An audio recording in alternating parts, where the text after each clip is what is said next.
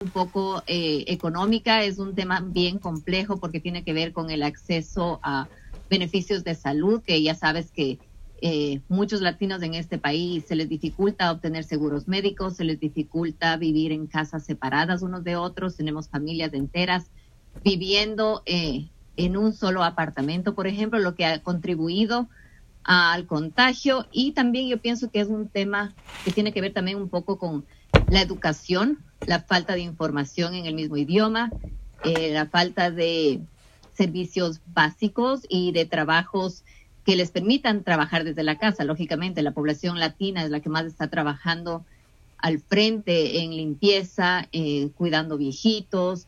Eh, muchos todavía están limpiando los trenes, eh, trabajan en hoteles, en los aeropuertos. Entonces, es una mezcla, yo creo que es una mezcla de la tormenta perfecta, como decía algún periodista, una mezcla de todo lo que ha contribuido a que los latinos estén más contagiados.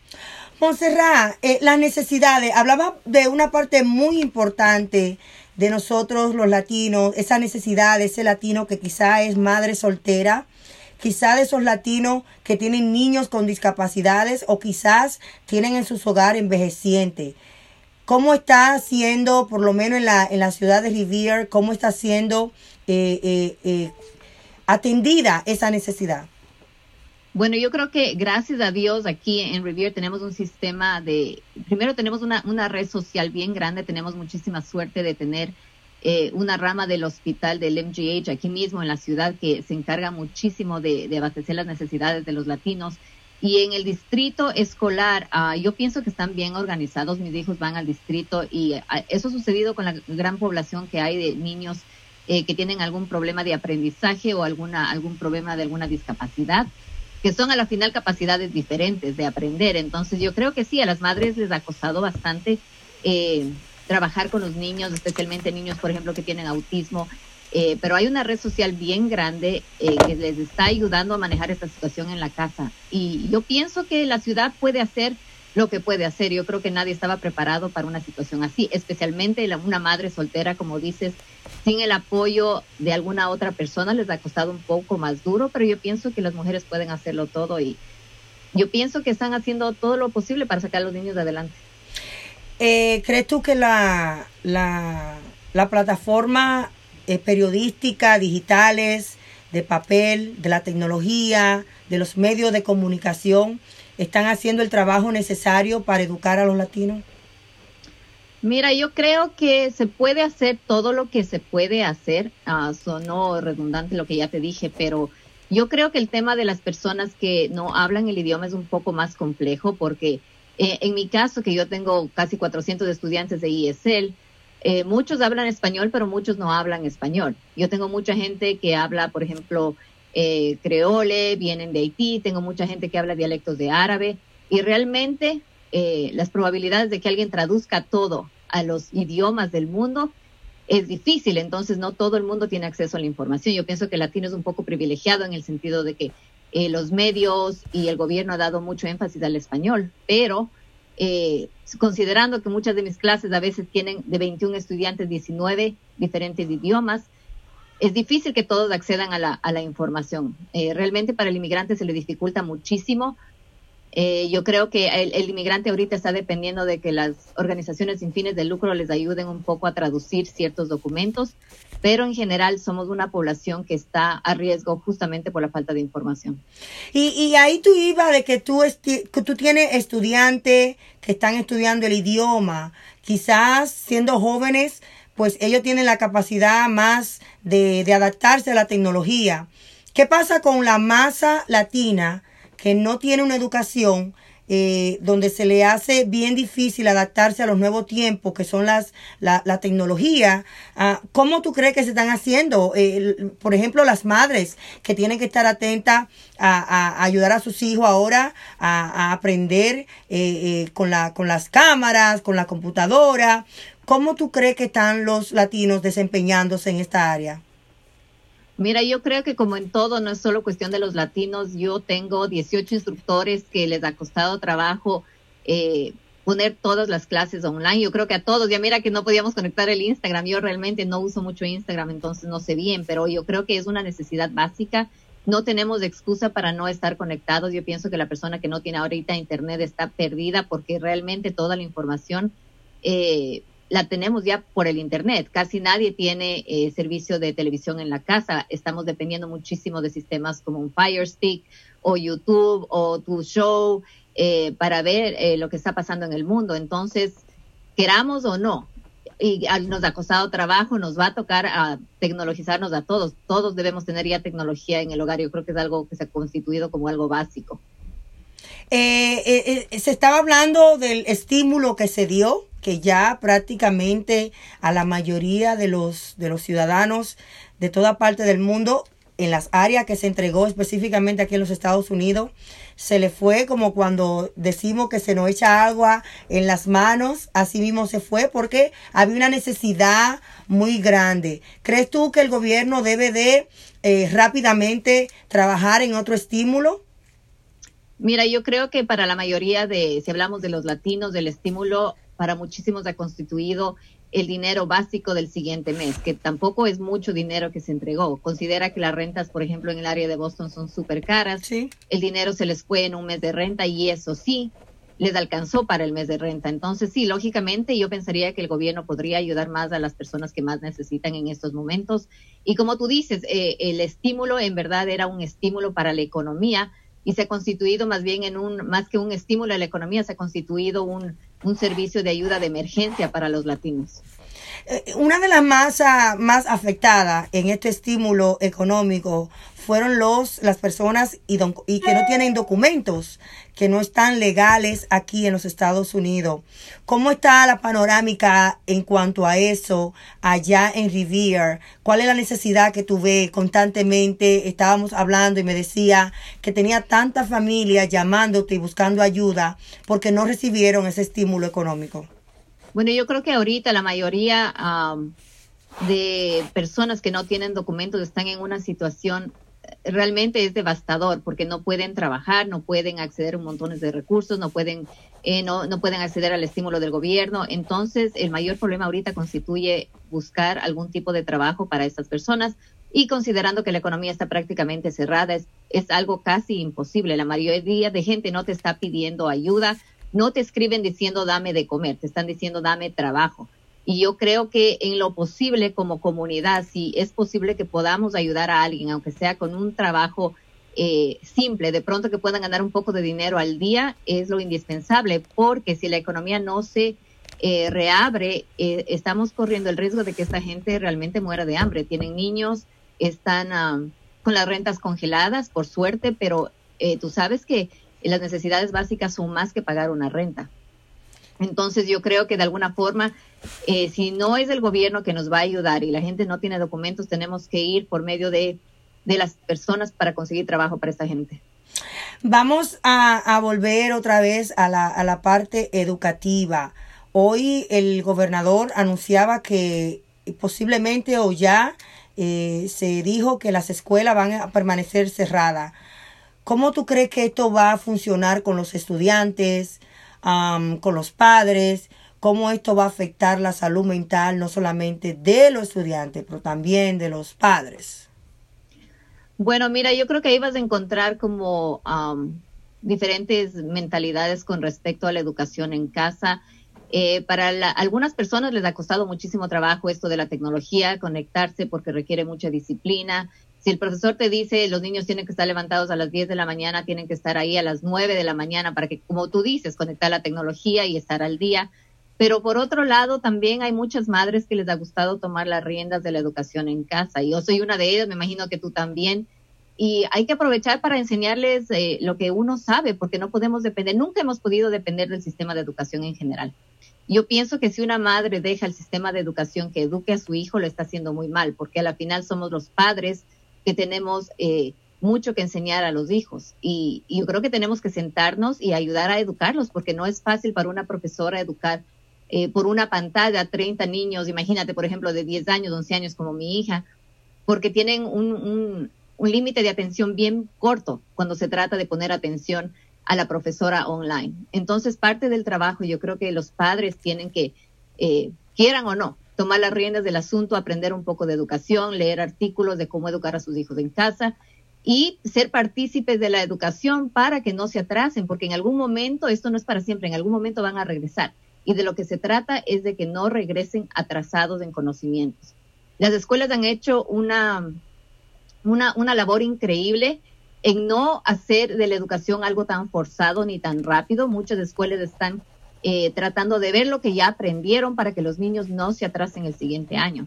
Entonces, eh, los padres, eh, queramos o no, nos guste o no, a las madres les guste o no la educación, yo creo que está en nuestras manos también permitir a los niños que tengan un año más feliz el siguiente año, porque realmente van a llegar un poco frustrados si es que se atrasan. Sí, ¿crees tú que la escuela está eh, haciendo los comunicados eficientes, eh, especialmente a, a los latinos, en el idioma que ellos puedan entenderlo?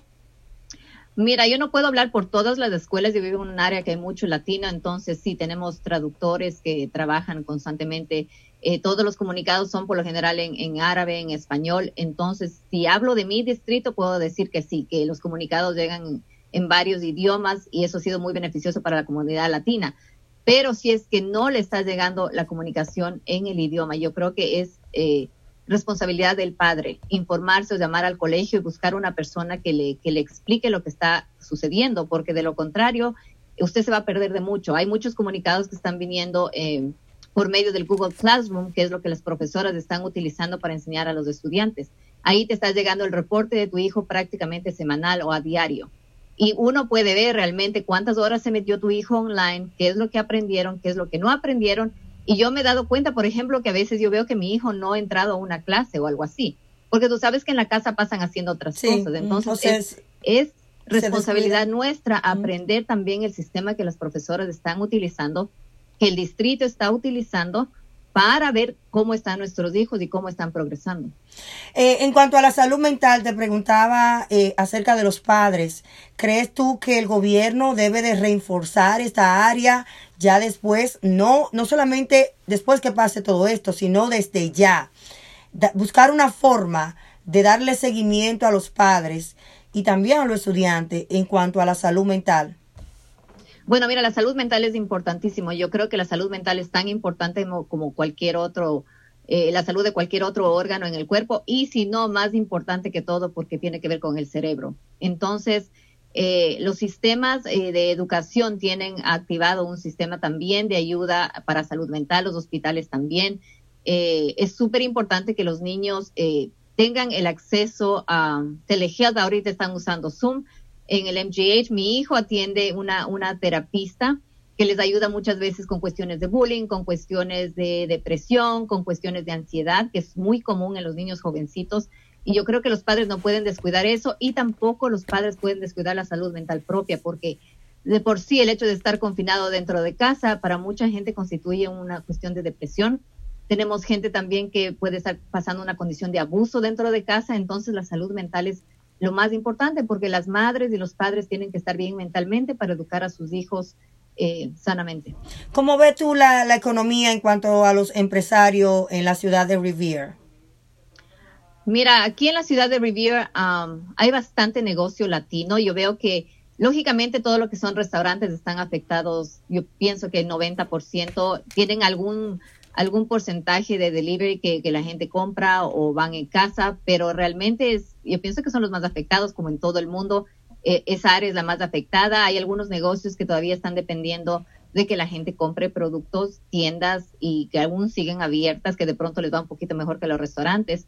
Pero en general, eh, el comercio pequeño está bien afectado porque depende muchísimo de que la gente entre a sus negocios a comprar. Y cuando no, esto no está ocurriendo, obviamente están a pérdida, han tenido que sacar muchos empleados.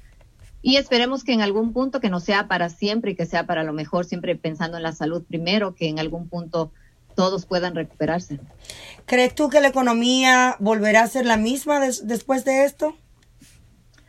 Yo pienso que en algún punto va a regresar a estar bien, sí, lógicamente, pero por ahora no, yo pienso que va a costar bastante recuperar eh, la confianza también en ir a muchos sitios. ya estamos viendo el caso de China, que eh, la economía regresó en cierta forma, pero muchísimos restaurantes y tiendas pequeñas siguen siendo afectados porque la gente no quiere todavía entrar, como han perdido un poco la confianza de si se van a contagiar o no. Entonces, de a poco yo pienso que sí, que la economía va a regresar. hay una pregunta muy importante que, que, le está afectando a la mayoría de los doctores, los enfermeros, las personas que trabajan día a día viendo cómo la, este virus está llevando tantas vidas. Y la estadística en los Estados Unidos ahora mismo es de 803 mil, mil casos. Y tenemos también de muerte, casi ya un total de muerte de 43 mil 558 muertes. ¿Qué piensas tú acerca de las personas que estaban protestando para que los comercios y todo vuelva a la, a la normalidad antes de que esto pase? Ah, mira, lo que pasa es que eh, es un poco relativo porque los Estados Unidos es un país enorme. Entonces, eh, yo sí conozco el caso, por ejemplo, de mis suegros que están en Colorado. Ellos viven en una ciudad súper pequeña donde no existen ni siquiera casos. Entonces, que tú pidas al país entero eh, que se queden confinados o que se queden en cuarentena para la gente que no está experimentando lo que estamos viviendo aquí en Massachusetts es, es como una realidad que no les aplica. Entonces, eh, sabemos que si, si el virus sigue contagiándose de estado a estado va a ser gravísimo porque muchas áreas no tienen los hospitales suficientes que tenemos acá pero si tú consideras que eh, hay ciudades que realmente el contagio es demasiado bajo, la gente no tiene la misma perspectiva. Y eso es lo que tenemos que entender, que a veces juzgamos porque estamos viendo las cosas desde el punto de vista de Massachusetts, que estamos contagiados, que, la gente está muriendo, sabemos lo que podría pasar, pero en ciertos estados la gente no está tomando conciencia porque no les aplica. Entonces, eh, yo no sabría qué decirte al respecto. Yo pienso que esa decisión la toman los gobernadores en este punto, considerando cómo está su estado. En ciertos estados, y, si tú has vivido en otros estados, te das Sí, no, y ahora mismo tenemos en vivo en Facebook a Luz Hernández, quien dice que ella vive eh, en Reading, Pennsylvania, y ella dice que los consejeros de su niño están constantemente llamando para chequear por lo menos la salud mental en esa área. O sea que eh, tenemos eh, casos como ella en otras ciudades que sí están respondiendo bien a la, a la educación de su hijo. Sí, yo, yo creo que sí, yo creo que la salud mental es súper importante. La mayoría de colegios tienen la obligación de, de hacer un follow-up con las madres y con los niños, especialmente eh, con los niños que podrían tener problemas de ansiedad, que ellos ya, ya saben qué niños podrían tener problemas en casa y yo creo que es lo, lo, más correcto que hagan un seguimiento con todas las madres y las familias que podrían estar en riesgo en algún punto. Tú sabes que este programa eh, se enfoca siempre Ahora con el coronavirus hemos estado hablando de tantos temas porque son temas también que embargan a los padres y también a la persona con discapacidad, como es el tema de salud mental, la economía, um, pero ya entrando bien a, a la comunidad de personas con discapacidades, que son ahora mismo y siempre la minoría, la masa siempre olvidada. ¿Crees tú que el gobierno estaba preparado para, para atender las necesidades de las personas con discapacidades? Yo creo que nunca han estado preparados y esa es la realidad porque eh, yo creo que siempre se enfocan en la mayoría de gente que, que puede hacerlo todo, que, que, puede caminar, que está súper sano y como tú dices, las discapacidades son una minoría y por lo general son las que menos tomadas en cuenta están. Eh, eh, tenemos el caso ahorita mismo de, Ecuador, tenemos un, presidente que está en silla de ruedas y realmente yo creo que él mismo se ha dado cuenta en este punto la importancia de que con estas pandemias haya los suficientes recursos para personas como él, que no se pueden desplazar, que son personas de riesgo. Entonces, ponte a ver tú eso en un país tercermundista como el Ecuador, la situación de que el mismo presidente no se pueda desplazar por ciertas áreas porque no tiene el acceso para ir a ciertas áreas.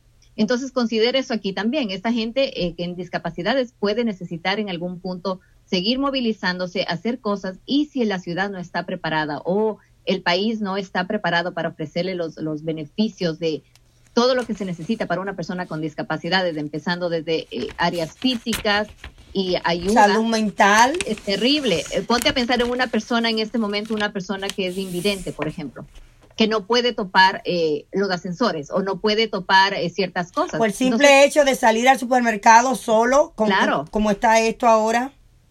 Es eh, realmente justo y yo creo que ahorita la campaña es que qué va a pasar con estas personas, por ejemplo, los invidentes que topan todo, ellos no pueden dejar de topar todo lo que está escrito en braille. Entonces es súper importante que, que se tome en cuenta a las minorías con discapacidades porque ellos también necesitan desplazarse, necesitan ir a los hospitales, necesitan coger el transporte público, necesitan eh, eh, topar ciertas áreas, necesitan rampas, y porque si no esta gente va a quedar relegada. Al final de la pandemia es gente que va a terminar sin trabajo, sin opciones, sin poder desplazarse.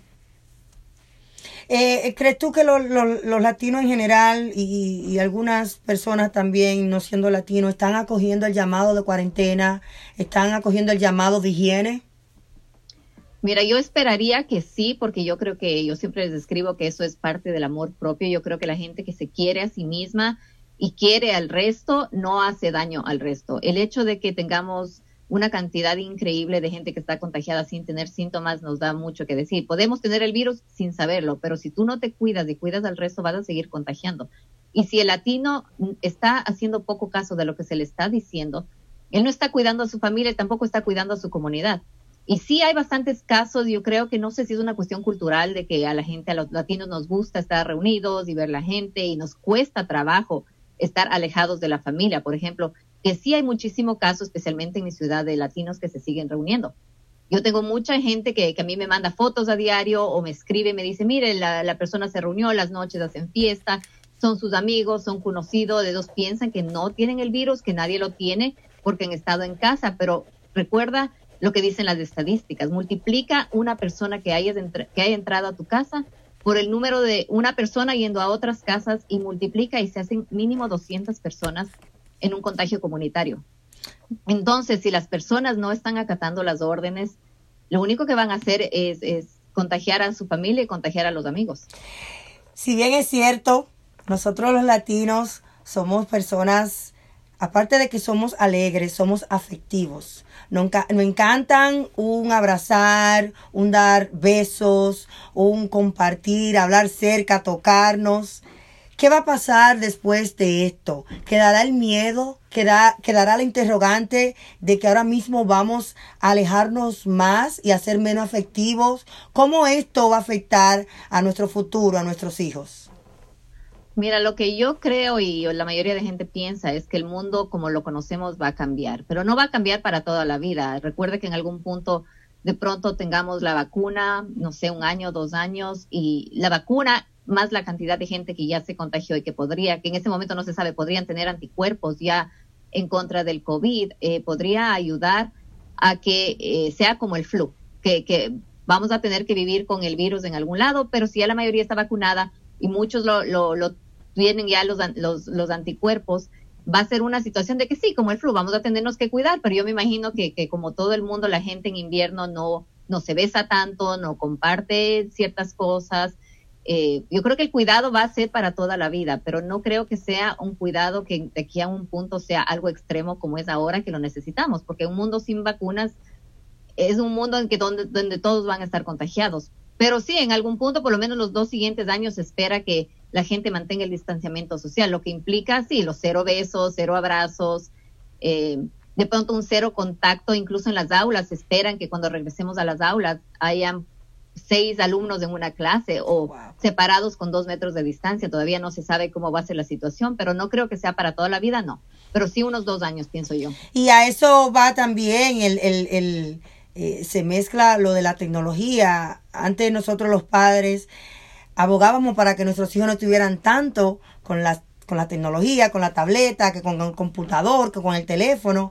Ahora va a ser una modalidad que se va a revertir porque ahora sí vamos a querer menos ah, acercamiento y más pues comunicación a través de, de, la plataforma o las redes sociales. Por eso, por el temor y la certidumbre de que no sabemos quién está aportando este virus que está ahora mismo acabando con el mundo.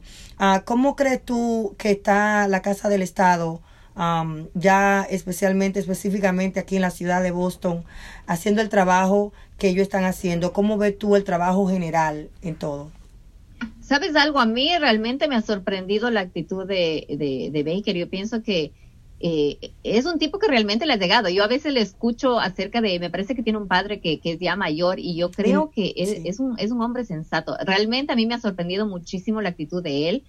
Eh, pienso que eh, ha manejado bien la situación. Yo pienso que le está dando la importancia real al virus. Eh, hay muchos gobernadores, esta mañana escuchaba al gobernador de Georgia que abrió todo y incluso las barberías y los salones de oh, belleza, los gimnasios. Entonces yo pienso que considerando todas las circunstancias de todos los gobernadores que yo he escuchado, me parece que es la persona más sensata al momento, eh, ha coordinado bien los esfuerzos y en cierta forma algo un poquito le falta en el sentido de que hay muchas áreas públicas como, como Revere Beach, por ejemplo, que él tendría el poder de cerrar las playas públicas, pero tú sabes que aquí a la gente no, no le gusta que le digan lo que tiene que hacer. Entonces yo no sé si en ese aspecto no se ha puesto un poco más fuerte, pero en general y en comparación al resto de gobernadores, eh, él y el gobernador de Nueva York yo pienso que tienen las cosas claras cuando se trata de proteger a las personas. Qué bueno, qué bueno. Y especialmente a, los latinos, que son, eh, como vuelvo y te repito, siempre esa masa, cada situación que pasa, a ellos le golpea más, porque algunos pues no tienen eh, eh, documentos, otros no tienen un trabajo sustentable, que son los que viven día a día para poner un plato en su casa. Son aquellos que no tienen empresas, son aquellos que, que no tienen ni siquiera... Eh, la parte de los seguros médicos para ello eh, seguir adelante con una enfermedad o con este caso el coronavirus. ¿Crees tú que eh, en la parte de, de, seguro médico deberían de darle apoyo a aquellas personas que no tienen documentos? Yo creo que absolutamente. Eh, justamente yo escuchaba el otro día acerca de los seguros médicos y hablaba con un amigo médico y me estaba contando que eh, al hospital de Salem entra muchísimo latino que, que ese momento le diagnostican, por ejemplo, con presión alta o diabetes, ni siquiera sabían que tenían ciertas enfermedades preexistentes. ¿Y qué es lo que está pasando? Que el gobierno está cubriendo todo lo que tiene que ver con el coronavirus y eh, los test y todo eso, pero estas enfermedades ya son prácticamente crónicas y cuando la gente no tiene seguro médico, está regando su casa y si tú no tienes cobertura para el resto de tu vida con estas enfermedades que son enfermedades que realmente te pueden llegar a matar, eh, el latino no va a morir del coronavirus, pero va a terminar muriendo de las enfermedades preexistentes sin seguro médico. Entonces hay un llamado ya a las personas que por favor tengan, aunque sea un seguro médico básico. Y como me pregunta, si yo pienso que el gobierno debería ayudar a las personas que ahorita no tienen ni para comer con cubrirles eh, con un seguro básico sin tener que pagar absolutamente nada, porque es una necesidad increíble si el latino se salva del coronavirus, pues no se va a salvar de la diabetes en algún punto o no se va a salvar de un problema al corazón por la presión alta. Eh, la gente está sin diagnosticar. Muchísimos latinos que escriben no tienen un PCP, un, un, médico de cabecera, y eso es súper grave porque te das cuenta, han estado aquí montones de meses, pero no tienen cobertura, nunca han visto un médico, y incluso lo del coronavirus se dificulta porque necesitan eh, ir por el medio del 211 y conseguir una persona que les llame de regreso para que les dé un referido para el examen. Es decir, que estas personas no tienen un récord ni siquiera en un hospital. Y eso es un, problema tremendo para la cuestión hospitalaria porque están los hospitales con menos gente haciendo todo lo que es ingreso de datos, ingreso de información. Entonces, ¿qué, ¿qué, es lo que está pasando? Están llegando pacientes a las salas de emergencia de las cuales no hay un rastro alguno de, de la sangre, de las enfermedades, de lo que podrían tener en su familia, nada. Y eso es súper grave considerando que son personas que, más que las que más necesitan estar en trabajos como construcción, como limpieza y trabajos que, que son a riesgo. Montserrat, en algunos estados, como el estado de Texas, ellos um, dieron un, un dinero a aquellas personas que no tenían documentos, ya que han aportado durante todo este año a la economía de Texas.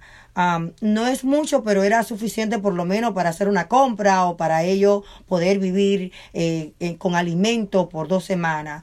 ¿Crees tú que aquí en Boston y otras ciudades deberían de motivarse a, hacer esto para la persona ahí documentada? Yo creo que absolutamente. Yo creo que a ningún estado y al país en general le conviene que haya gente en la calle porque se está muriendo del hambre y no tiene trabajo. Yo creo que eh, el, el, dinero, así sea poco, ayuda a montones de personas también a no ser una carga pública. Entonces, o es lo uno o lo otro. ¿Quieres carga pública o ayudas a la gente que necesita? Porque tampoco esto es para siempre. Estamos hablando que si la economía se reabre en un punto, esta gente encontrará trabajo y será independiente nuevamente, pero mientras puedas ayudarlos, deberías ayudarlos. Porque además muchas personas, muchas familias tienen niños o gente convaleciente o niños que tienen discapacidades que necesitan tener un poco de dinero en el bolsillo. La vida no es fácil especialmente en ciudades caras como son las de Boston y Nueva York, por ejemplo, donde la gente necesita pagar eh, niveles de renta altísimos. Entonces, si me preguntas, sí, si es que podrían los estados eh, dar un poco de incentivo a las personas, lógicamente que sí. Tú y yo siempre hemos abogado por hacer un llamamiento a que la persona ejerza su voto, eh, haga valer su voz con el derecho al votar. ¿Crees tú que hemos hecho una buena elección del, del presidente actual? Te la puse difícil. nos reímos. Sí, verdad que somos de pro voto. Mira, esto es una democracia y quiénes somos para decir si, si no, si el presidente ganó, ganó. Y así es como, como estamos ahora. Ahora, si me preguntas que podríamos cambiar las circunstancias para los latinos, lógicamente que sí. Yo pienso que estamos con un, con un presidente que no es exactamente, yo no le llamaría exactamente amigo de, la inmigración. Si tú ves, ya hoy día cortó eh, todo tipo de, de, papeleos que tienen que ver con inmigración y paró todo el tipo de, papeles migratorios al momento. Entonces, te estás dando cuenta, te está dando un mensaje del tipo de persona con que está en el poder ahorita. Yo pienso que sí, si tenemos un presidente, si volvemos a votar y elegimos una persona que sea un poco más amigo de la inmigración o de pronto una persona más abierta, con un sistema de pronto que de salud más amplio para que la gente no esté pasando problemas, podemos hacer una mejor elección, eso te diría. ¿Crees tú que en enero, cuando se le dijo a él temprano lo que estaba pasando, si él hubiese tomado carta en el asunto, las estadísticas no, estuvieran hoy en 800 mil personas afectadas en los Estados Unidos? Bueno, esto es lógico. ¿Pudo, ¿pudo él haber tomado otra medida? Sí, esto es lógico. Yo creo que, eh, lógicamente yo pienso que se demoraron en, cerrar eh, la economía, el país, por lo menos eh, se demoraron en cerrar incluso los vuelos eh, por la cuestión económica, no querían parar de golpe todo. Pero sí, lógicamente pienso que si cerraban el país un poco antes, la situación hubiera sido diferente. Yo pienso que eso aplica incluso para los países de Latinoamérica que cerraron a tiempo todo y a los países, por ejemplo, como el mío, que, siguieron funcionando de cierta forma y ya ves las consecuencias. Entonces, pienso que sí, que eh, cuando tiene que ver con pandemias, la cuestión de tiempo es súper importante porque eh, pueden pasar simplemente dos semanas que el contagio sube radicalmente. Entonces sí, podríamos haber hecho, pero lastimosamente no se hizo y tenemos que vivir con eso ahora. Están muriendo muchísimas familiares, muchísimas personas están muriendo sola en, la, en los hospitales. ¿Crees tú, cómo, cómo podrías tú eh, eh, dar una idea así rapidita de cómo podríamos mejorar ese sistema? Si deberían los doctores estar más eh, llamando a los familiares para informarle de la situación grave antes de simplemente una simple llamada, tu familiar falleció y, y esto es lo que tenemos que hacer en DACE. Mira, de lo que yo entiendo, no soy médica, pero yo sé que... que, pero me imagino que tiene mucha familia, muchas personas que te han llamado y te han dicho que, que han muerto y que lamentablemente el, el hospital simplemente le dice falleció, y, pero no le da mucha información. Bueno, es, esa es la realidad. Lo que pasa es que, bueno, gracias a Dios no estamos, ya dijeron, con un sistema colapsado de, de hospitales, que eso es bueno porque te da a entender que hay un margen de, de tiempo para los médicos para hacer otras cosas, que en estas me imagino que está esto de comunicar a, los, a los familiares del enfermo en algún punto, si es que podrían comunicarse con él vía Skype, iPad, eh, teléfono, alguna cosa, pero considera que la mayoría de pacientes que mueren están a veces entubados y están en anestesia general. Entonces es muy difícil, yo creo que para yo creo que eso no es solo con el coronavirus, yo creo que en muchos casos, si un paciente está ya realmente enfermo, comunicarse con la familia es algo que, no, no va a pasar. Yo, yo pienso que ni siquiera con otras enfermedades, si, si la persona está tan enferma, uno no puede hablar con los familiares y dos, en el caso de las personas con COVID que están entubadas, eso es algo casi imposible. Lo que yo sí sé es que las personas y los médicos tienen contacto vía internet con pacientes que no están exactamente de gravedad, están hospitalizados, pero todavía pueden comunicarse de cierta forma con, con los familiares. No, y el punto más específico en cuanto a los latinos es que haya una, una persona que traduzca y que le pueda dar esa información eh, específica y veraz de lo que está pasando con sus seres queridos. Uh, Monse, ya para finalizar, me gustaría hacerte la pregunta que le, que le hago a muchas personas. Eh, ¿en qué te ha impactado más el coronavirus y, el, y la situación de cuarentena? ¿Cómo esto va a cambiar tu vida después que pase todo esto? Si quieres que te diga la verdad, eh, lo que a mí más me ha impactado es la pobreza que existe y de la que no nos hemos dado cuenta. Eh, no sabría decirte, pero eh, hablaba esta mañana con alguien que me decía que a la iglesia congregacional en Revere, por ejemplo, llegaron la, la semana pasada 600 personas. Tú te das cuenta la oh, cantidad de personas que existen, que están en pobreza, que necesitan un banco de comida. Eso es increíble, porque uno vive por el mundo y no te estás dando cuenta realmente que hay una, eh, de pronto, un, un grupo de personas que están viviendo el día a día en este país, que es increíble, porque es un país donde se puede producir, pero para que tú veas que hay una cantidad de pobreza increíble, hay una cantidad de necesidades igual que en Latinoamérica. Estamos viendo familias que están realmente en la calle sin tener que comer. Y para mí eso es impactante porque eh, estamos hablando de un país rico, Raquel. es un país que tiene el dinero para tener a esta gente bien y sin embargo hay gente que está en la pobreza. Y eso ha salido a reducir, yo creo que así es en toda guerra, así es con todas las pandemias, que, lo, peor de un pueblo sale a relucir. En este caso de Estados Unidos ha enseñado una cara horrible, que es la cara de la pobreza y la cara de, la inmigración, la cara de los latinos y de las minorías, que son las más afectadas. Es una cara espantosa que yo creo que nadie pensaba que existía al nivel que existe ahora. Yo creo que después de esto, eh, yo creo que nos queda mucho trabajo por hacer eh, a los líderes comunitarios, a las personas que trabajan en la Casa del Estado, a los gobernadores, a los presidentes, a los mayors, a los que trabajan como concejales en las ciudades. No estábamos preparados, sí lo sabemos, pero de que sí sabemos que tenemos muchísimo más trabajo que hacer después de esto para estar preparados para por si otra cosa viene. Sí, y la necesidad y de sorprendernos, las emergencias, todo eso pues se puede hacer mejor. Y, creo que si nos unimos, si pensamos en la masa, en la minoría, que serán siempre los latinos y las personas con discapacidades, los envejecientes, lo, las personas que no tienen documento, eh, eh, creo que vamos realmente a, construir una mejor, uno, un mejor Estados Unidos, una mejor América, porque de eso se trata, de diversidades, de, de, de personas diferentes, pero que a la misma vez están elevando la economía de los Estados Unidos.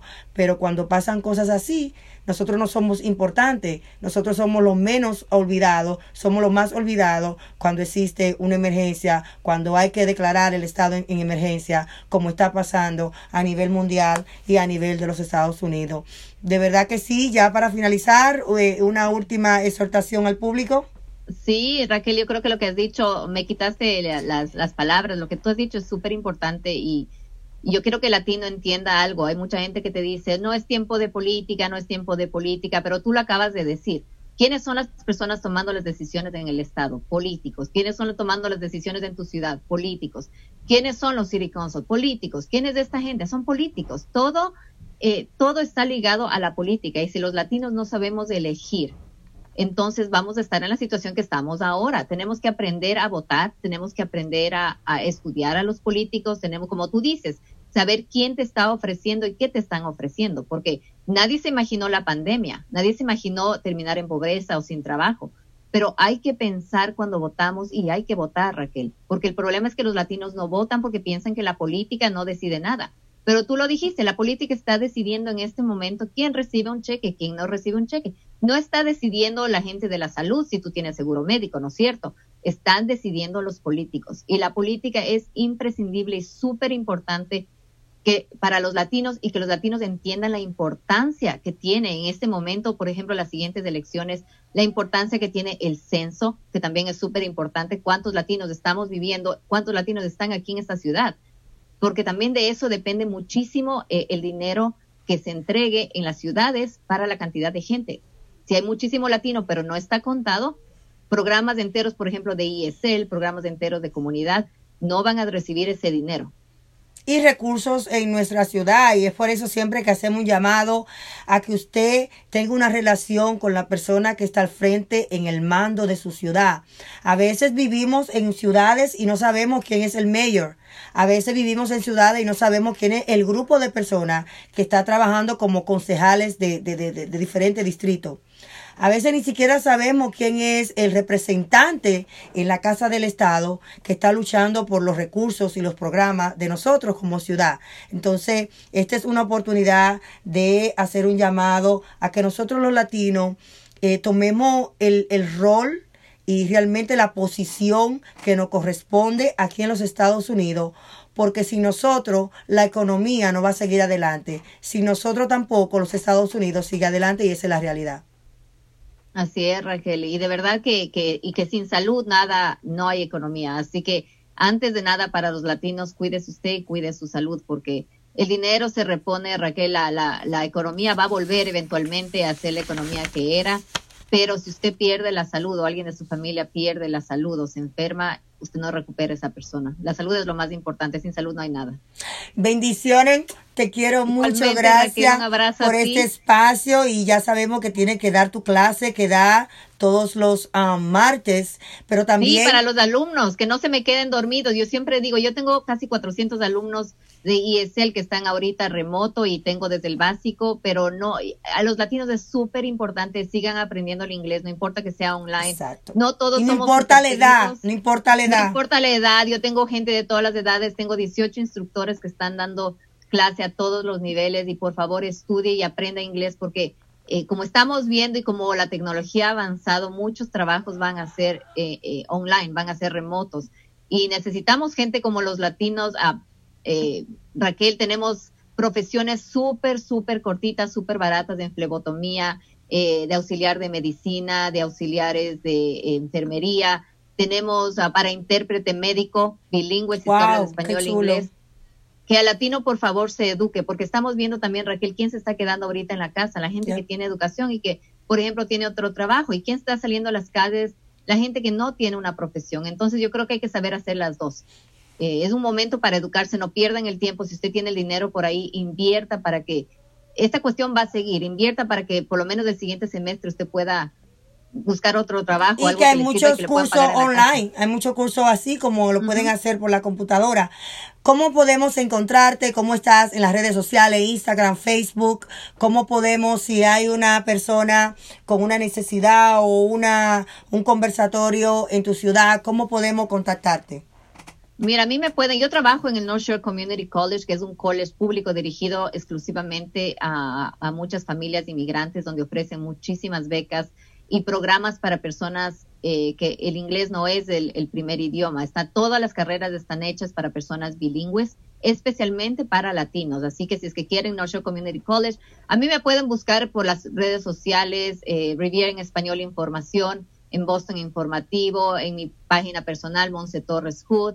Y ahí seguiremos informando y ayudando. Yo dirijo la carrera de ISL, entonces yo sé la importancia que tiene el inglés para la mayoría de los inmigrantes todos necesitamos hablar inglés, porque en este país, si usted no habla, está perdiendo las oportunidades incluso de informarse en este punto.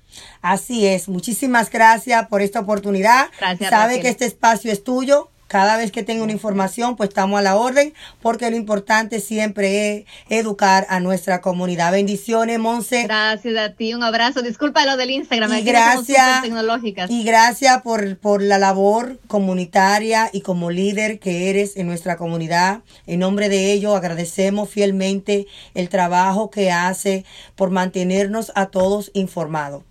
Ah, muchísimas gracias. a Raquel, las páginas nacieron eh, exclusivamente justo eran para estudiantes de ISL. Yo he dado ISL por muchos años, he trabajado con la comunidad inmigrante muchos años y nacieron eh, de la razón de que muchos inmigrantes no entendían las noticias que veían en los diarios, no entendían las noticias que veían incluso en los noticieros en español. El idioma se les hacía complejo, no abren los links, mucho menos leer un periódico americano y ellos mismos me pidieron eh, que por favor explique siempre más fácil o en cuatro líneas o algo súper simple para que ellos puedan captar la información de una forma más fácil. Entonces siempre nuestras páginas están abiertas para gente como tú, para gente que quiere eh, llegar a, los inmigrantes de una forma más fácil, de una forma menos compleja y de una forma en la que ellos se sientan cómodos, porque la información te puede incomodar, Raquel, y es la verdad, la información muy compleja. A veces uno piensa que no, que no la está entendiendo y lo principal es que eh, el inmigrante se informe y que entienda lo que la gente está diciendo, las autoridades están diciendo. Gracias por marcar la diferencia en nuestra comunidad. Bendecimos tu vida. Gracias, un abrazo. Muchísimas gracias, Monse. De esa manera despedimos a la periodista y líder comunitaria Montserrat Torres. Bendiciones. Igualmente. Y nos vemos en otra entrega de Cambiando el Mundo de Personas con Discapacidades. Bye bye, Monse. Chao.